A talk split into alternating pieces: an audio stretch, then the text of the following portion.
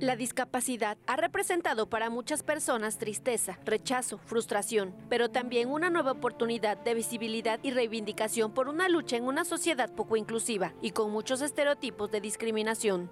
Sin embargo, la Asociación Derribando Barreras ha representado una luz de esperanza para las personas sencillas de ruedas, cuya movilidad representa un reto cada día. En 2014 se fundó este grupo con la finalidad de apoyar a las personas que padecen alguna discapacidad, dándoles una oportunidad de ver la vida de forma distinta, señaló Yesiel Valderas Cruz, quien conjuntamente con sus dos hermanos fundaron esta organización. Hablando psicológicamente, no solamente para la persona que acaba de adquirir la, la discapacidad, sino incluso para la misma familia.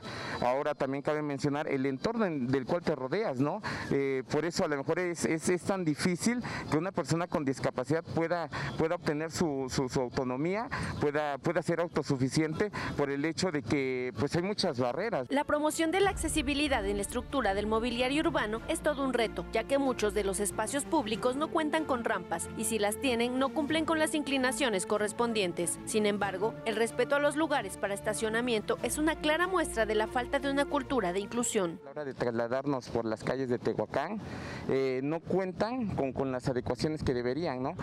Eh, de repente los grados de inclinación o a veces también el, el, el, anchuro de, el anchura de la rampa este, no está bien diseñada. De repente solamente se hace por cumplir. Sus sillas de ruedas son peculiares y distintas, no tienen coderas ni respaldo y su destreza para manejarlas los ha llevado a diversas capacitaciones. Sin embargo, también imparten capacitaciones de superación personal de cómo enfrentar el duelo ante una discapacidad. Nosotros nos dedicamos es capacitar a esas personas para que sean independientes, que van a ir al centro, vayan solas. Las enseñamos a subir rampas, las enseñamos a subir este, escaleras, a valerse por sí mismo más que nada. Nuestra silla es, este, si lo pueden ver, es este, sin coderas, sin coderas, sin alguien que te vaya empujando. Los tres hermanos, Yesiel, Eder y Dan Valderas Cruz, han sido un motor y ejemplo para las personas con discapacidad. Su lucha, la inclusión y la visibilidad, pero sobre todo el respeto para quienes padecen una discapacidad y día a día luchan por salir adelante.